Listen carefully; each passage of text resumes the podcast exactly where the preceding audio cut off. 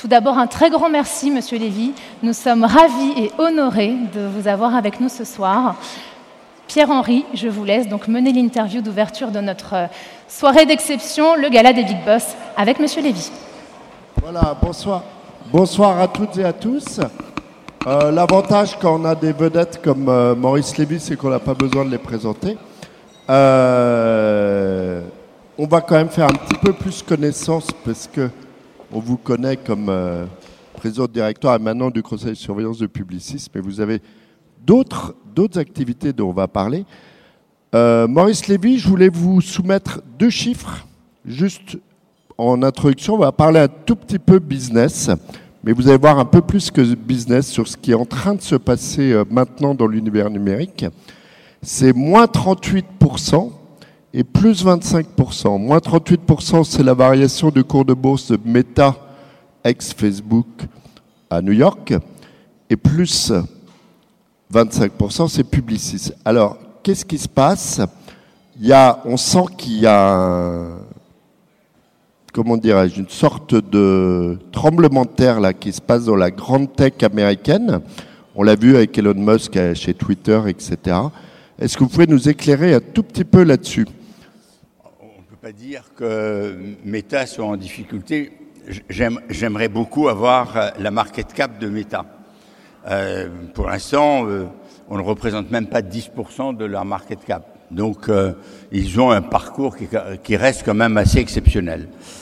Cela dit, quand on regarde une entreprise, il ne faut pas se contenter de la regarder à un moment donné et euh, de regarder deux ou trois petits aspects. Il faut la regarder dans la durée, c'est comme un film, et non pas comme une photographie. Publicis, c'est passé par euh, des euh, montagnes russes, avec des moments spectaculaires et, des moments moins spectaculaires. La vérité, c'est dans la durée. Si vous construisez une stratégie qui correspond aux besoins des clients, il faut toujours partir du besoin du client. Il ne faut pas essayer de dire mais comment est-ce que je me situe par rapport à tel concurrent ou par rapport à telle situation de marché? Non. Quand vous êtes une entreprise de service, la première chose à faire et la seule chose à faire, c'est de regarder le client. De quoi a-t-il besoin? Qu'est-ce qu'on peut faire pour l'aider à grandir? Comment est-ce qu'on peut lui apporter un supplément d'âme pour la marque et une croissance rentable pour euh, son chiffre. Si vous faites ça correctement, à ce moment-là, vous mettez en place l'organisation qui va et vous faites les acquisitions qui vont avec. Nous avons fait pas mal d'acquisitions, elles ont bien marché. Donc pour l'instant, cross the fingers, ça va. Voilà, en tout cas, félicitations. Les résultats sont étincelants et c'est un univers euh, de brut là. Vous avez quand même les GAFAM qui, alors les GAFA euh, euh, représentent aujourd'hui une part de marché absolument considérable. Euh, normalement, ça devrait interpeller un, certain nombre de régulateurs pour pas mal de raisons. mais cette part de marché, ils l'ont gagnée. Ils l'ont gagnée parce qu'ils ont apporté des services d'une qualité exceptionnelle. Je veux dire, quand vous regardez ce qu'a fait Google, c'est mérité. Quand vous regardez euh, ce qu'a fait, euh, ce qu'était Facebook à l'époque et Meta aujourd'hui, c'est mérité. Et donc, euh, à nous de faire en sorte que nous puissions croître et grandir de manière rentable. Voilà, alors on va revenir en France. Publicis, c'est une multinationale, mais avec des racines vraiment... Pas une multinationale, nous sommes un groupe mondial. Un groupe mondial, Mais un groupe français. Nous avons nos racines plantés dans les Champs-Élysées. Voilà, alors, et on les arrose tous les matins. Alors on va revenir dans ces champs et dans ces villes de notre territoire, la France. Vous avez écrit un livre au mois de mars. On n'est jamais très loin de Publicis, donc ce livre, c'est une sorte de synthèse et de digression sur des études qui ont été faites par Publicis depuis des années sur la population française et en particulier sur ce qu'on appelle les classes moyennes. Et le livre, il s'appelle, euh, donc je vous le recommande tous, il est chez Fayard, je pense qu'il y a quelques exemplaires qui vont être là. Euh, il s'appelle Ouvrez les yeux. Alors, dessillez-nous, dites-nous sur quoi il faut qu'on ouvre les yeux. Et depuis le mois de mars, il s'est peut-être encore passé des choses où il y a peut-être une petite conclusion à réécrire sur le bouquin. Oui, il y a beaucoup de choses à réécrire encore, euh, et, malheureusement, le, ouvrez les yeux et, ouvrez grand les oreilles est, quelque chose qui s'impose encore aujourd'hui. Je veux dire que euh, moi, je suis très respectueux de la classe politique et je pense que les hommes politiques euh, euh, écoutent, regardent, voient, mais que bien souvent, ils ne font pas. Ils ne font pas parce qu'il y a des tas de contraintes et qu'en ne faisant pas, eh bien, ça conduit à des situations dramatiques pour les gens et ça ouvre la porte très grande au populisme. Donc, qu'est-ce qui s'est passé quand on regarde les 15 dernières années, même plus que ça, quand on remonte à plus longtemps, euh, il se trouve que cette classe moyenne savait exactement ce qui allait se passer et l'a prédit bien souvent. non seulement elle souffre de manière euh, évidente sur euh, leur pouvoir d'achat, la, France a vécu pendant euh, les Trente Glorieuses sur une croissance continue et les gens s'étaient habitués depuis à peu près deux siècles à ce que la nouvelle génération vive mieux que la précédente. Et depuis quelques années, depuis d'abord le début des années 2000, euh, cette euh, frange de la population se dit que les générations suivantes vont vivre moins bien. Et quand vous êtes un père de famille et vous vous dites mais mes enfants vont vivre moins bien, eh bien, c'est quelque chose qui est très stressant et, qui préoccupe les gens. Alors, en plus, ils sont très lucides. Ils voient très très bien ce que sont les défauts de la société. Euh, si on prend un exemple formidable, qui est un exemple récent, euh, qui est euh, euh le quoi qu'il en coûte, on va le dire comme ça. C'est quelque chose dont ils ont bénéficié, qu'ils ont trouvé très bien et ils ont été très heureux. Mais en même temps, ils se sont posé la question qui va payer? Et le qui va payer les renvoie à cette image épouvantable qui est ça va être mes enfants. Ça va être mes enfants, ça va être ma retraite. Et donc à partir de là, ils se disent mais est-ce qu'on n'en fait pas trop dans l'assistanat? Et est-ce qu'on ne devrait pas avoir plus de responsabilités, se prendre plus en charge euh, soi-même?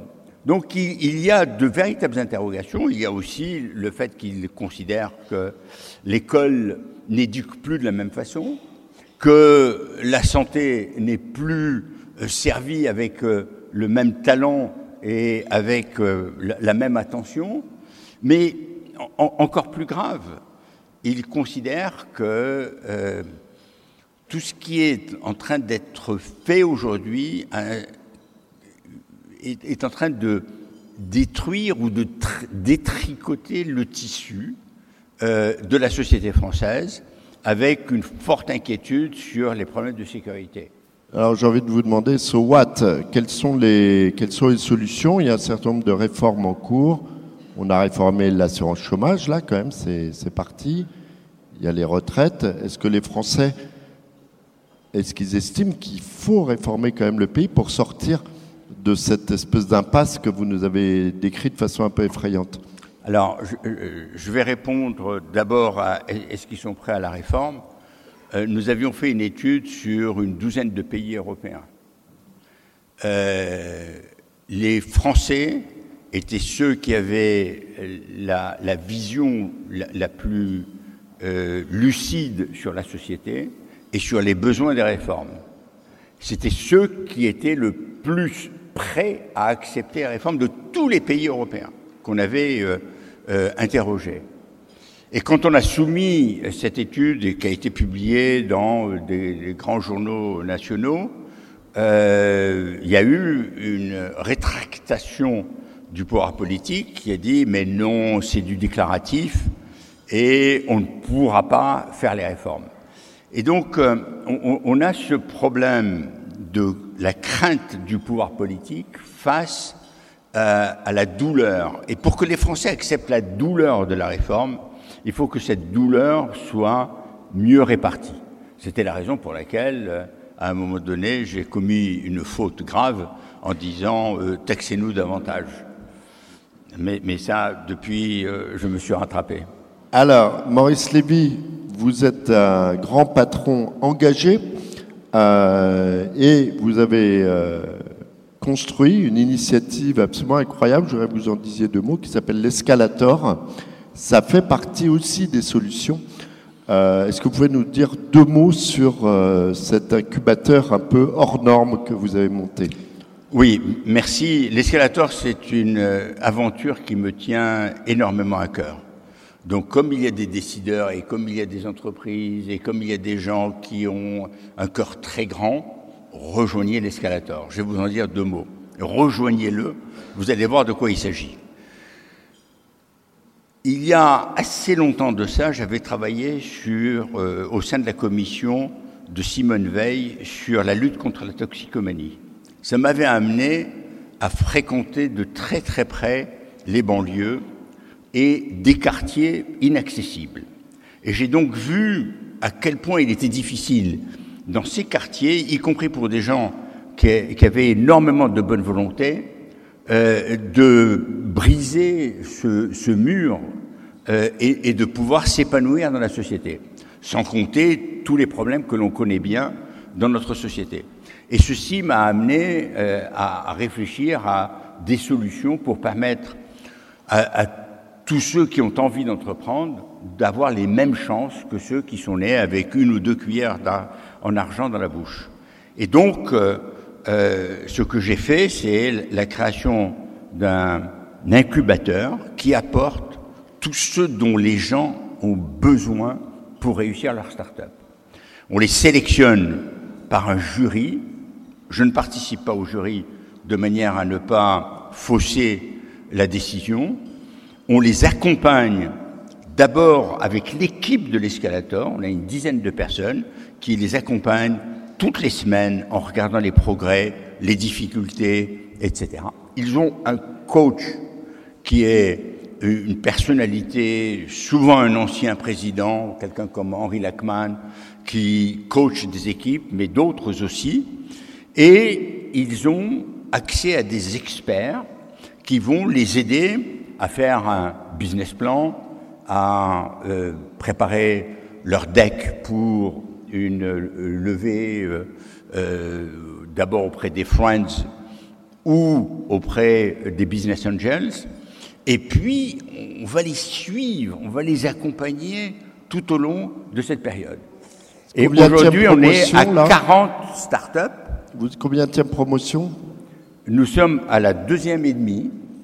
Euh, nous allons entamer la troisième en janvier avec un appel à candidature. Euh, et nous avons une quarantaine de start-up euh, qui, qui, sont toujours en nourrice chez nous. Il y a euh, 40% de femmes, impressionnant.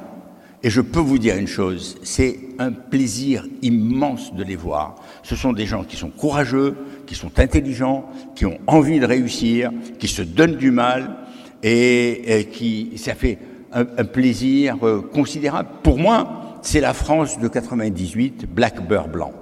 Eh ben, merci beaucoup, Maurice Lévy. Merci Je vous à vous. propose un tonnerre d'applaudissements pour euh, ce très grand patron